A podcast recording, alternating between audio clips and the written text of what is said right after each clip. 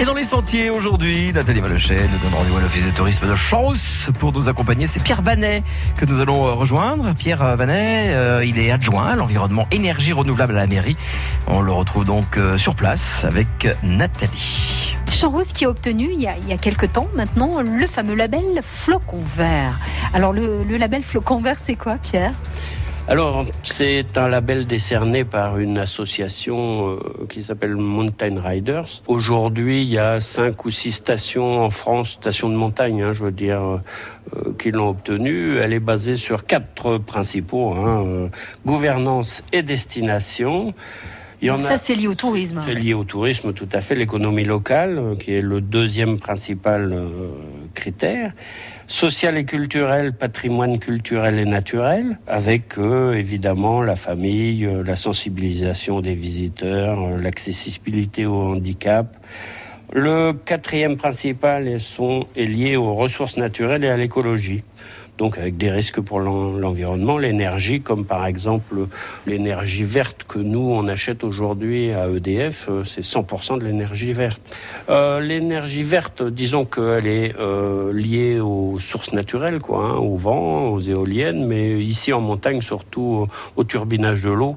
Quand elle descend de la montagne, arrivée en bas, on a des centrales hydroélectriques et le principal ressource EDF électrique euh, dans, dans, les montagnes euh, est lié au turbinage de l'eau. Donc l'énergie verte, on prend soin de la station avec la gestion des déchets aussi qui est importante parce que c'est une station touristique et donc euh, il faut être vigilant par rapport à tout ça. La population en revanche qui elle participe très très bien au tri des déchets Pierre. Oui tout à fait. Ici depuis toujours on a installé des enfin depuis toujours depuis longtemps on a installé des, des molocs c'est-à-dire des containers des points d'apport volontaires semi-enterrés où on peut effectuer le tri euh, de manière euh, simple.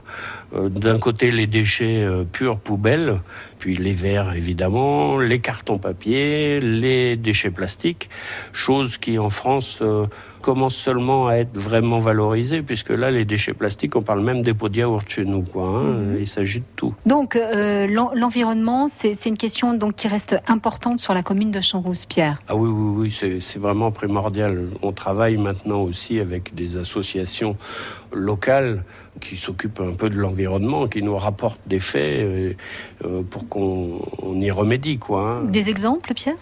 On a eu par exemple le package des moutons. Le package des moutons, ils étaient toujours tous à un même endroit et ils abîmaient certains arbres assez centenaires ici.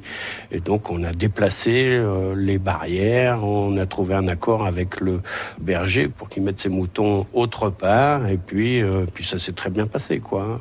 Sachant qu'il est obligé de parquer ses moutons la nuit, parce qu'il y a quand même des loups qui traînent, euh, pas beaucoup, mais il y en a toujours quelques-uns et il faut s'en protéger, quoi. Hein. Pierre, on va aller faire un petit tour à la maison de l'environnement dans quelques instants. Donc pas mal de travaux effectués euh, en ce moment pour euh, retrouver. Euh, bah, c'est un lieu, j'allais dire presque historique, hein, cette maison de, l'environnement qui a vu le jour au tout début des années 1900, hein, si je ne m'abuse.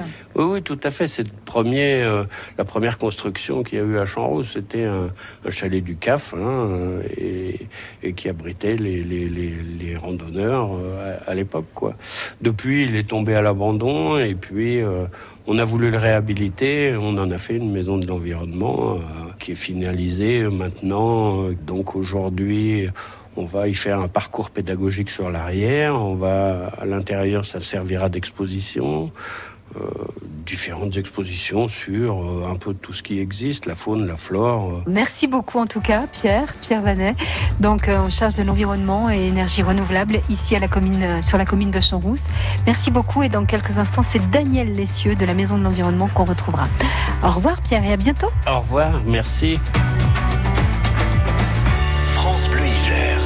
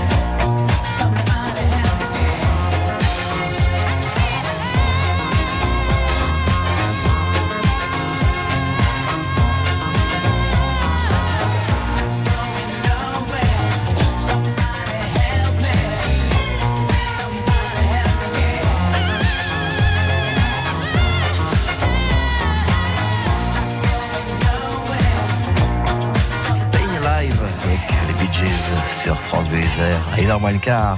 Allez, on retourne évidemment sur les sentiers alternatifs avec toujours Nathalie, notre guide, qui, euh, après avoir fait un petit tour à l'office du tourisme, se retrouve maintenant eh bien, à la maison de l'environnement. Nathalie qui a pour invité Daniel Lessieux, qui est le président de cette belle maison.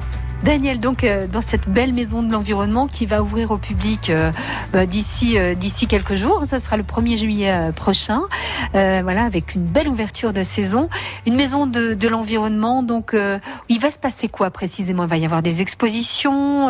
Qu'est-ce qui va se passer dans cette maison? Oui, il y aura des expositions. On aura pendant deux mois une personne en, accueil, effectivement, pour informer les touristes qui, auront un peu des informations sur tous les dossiers environnementaux de, la commune de Champs-Rousse, voire à voire même du massif de Ballon. Si je vous dis Natura 2000, vous me répondez quoi, Daniel? Natura 2000, ça porte son nom. C'est depuis 2000, effectivement, on a été euh, euh, jusqu'à les montagnes de Revel. Euh, C'était un dossier qui a été monté sur les 36 dossiers, donc Champs-Rousse toute la zone euh, est concernée sur Natura 2000. Donc effectivement, pourquoi? Parce qu'on a une cymbrée qui est remarquable et aussi euh, un, oiseau qui est quand même assez emblématique, qui est tétralia. D'accord.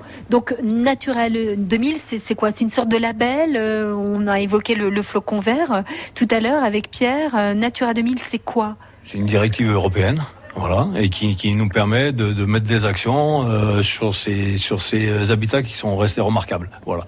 Donc c'est surtout basé sur l'habitat. Quand vous parlez d'habitat, c'est quel type d'habitat? Bah, L'habitat de montagne, nous, on a quand même un habitat, on a quand même l'extrémité sud de, de, de Beldon, on a quand même une végétation qui est assez particulière parce que la Saint-Bray, elle est sur une commune qui fait 1600, 1600 hectares, toute une partie qui est tout le tiers, qui est une Saint-Bray qui est remarquée, où il y a des arbres qui sont séculaires à l'intérieur, hein, un habitat qui est assez favorable au tétra, justement. Et puis dès qu'on arrive à l'intérieur de, de, de la commune, on se trouve avec plutôt des arbres style pin crochet et on bascule tout de suite sur le côté sud avec des, des, des pins sylvestres qui, qui, nous donnent déjà un air, un air du sud. Donc c'est ce qui donne le charme de Champs-Rousse. Le charme de Champs-Rousse, c'est le pastoralisme évidemment aussi, forcément Daniel Lessieux. Bah, c'est une histoire, hein, le pastoralisme ici, euh, parce que c'est ici, euh, c'est une grande famille, généralement le groupement pastoral là qui date depuis euh, du siècle dernier, voire même avant et euh, des, des, des, bergers qui allaient entre guillemets sur la, pratiquement les, la moitié du, du massif de Beldon quoi. Mmh. Donc Là-dessus euh, reste ce groupement avec 1200 ovins à ce jour, hein, quelques caprins à l'intérieur. On, est en train de réouvrir les milieux pour, pour du bovin, parce qu'effectivement on a des alpages, mais qui sont plus favorables aux ovins. Et par contre ça, nous, on, la commune a une grosse volonté de, de, de conserver cette activité, parce que c'est les derniers paysans de la montagne, en fin de compte, parce que à part les activités entre guillemets euh, touristiques, euh, il n'y a plus beaucoup d'activités humaines à part le, le, pastoralisme. Donc, il est clair que champs là-dessus, c'était une grosse volonté. Pour ça, on a fait un diagnostic euh, pastoral hein, de notre commune hein, derrière, avec qui nous a permis de dire, bon, on peut avoir tant de vins, tant de caprins. Donc, ce qui nous permet aussi d'avoir mis un plan de package en route plan de package hyper important. Pourquoi? Parce qu'on est quand même une station de sport d'hiver. Il y a des travaux de, de pistes qui sont en place, donc euh, tout est fait en collaboration entre l'activité euh, touristique entre guillemets euh, de, du ski plus le pastoralisme. Que derrière quand on fait des engagement, c'est des engagements réfléchis parce qu'il faut quand même qu'il y ait, qu'il y ait un, un, un, côté appétant pour les animaux pour qu'ils puissent effectivement pâturer nos pistes. Mm -hmm. Et puis en contrepartie, ben, les, les pistes sont entretenues par, par, par le berger parce qu'effectivement ça évite de les faucher. C'est tout un ensemble de choses qu'il fait. Et vous pratiquez la montagne depuis combien de temps, Daniel? Je dirais pas mon âge, mais dès que j'ai su marcher, j'étais dedans, quoi. bon, en tout cas, pour partager cette passion avec vous euh, de la montagne et plus particulièrement de, de Champs-Rousse et de son bel environnement. C'est vrai que c'est magnifique, là. On a une vue euh, sublime. Euh, donc, euh, bah, la maison de l'environnement, donc, qui ouvrira ses portes début juillet. Merci à vous et à bientôt. Au revoir, Daniel. À bientôt. Merci, Nathalie. Demain, nous resterons à Champs-Rousse et vous serez aux côtés de Sophie Delastre, qui est chargée de mission environnement pour évoquer l'opération Champs propre qui a eu lieu donc le 12 juin dernier. France Bleu Isère. Voilà un bel hommage, un hommage à l'école de Pontoile près du Crotoy dans la Somme, une école qui a fermé euh, durant l'année scolaire 2017-2018.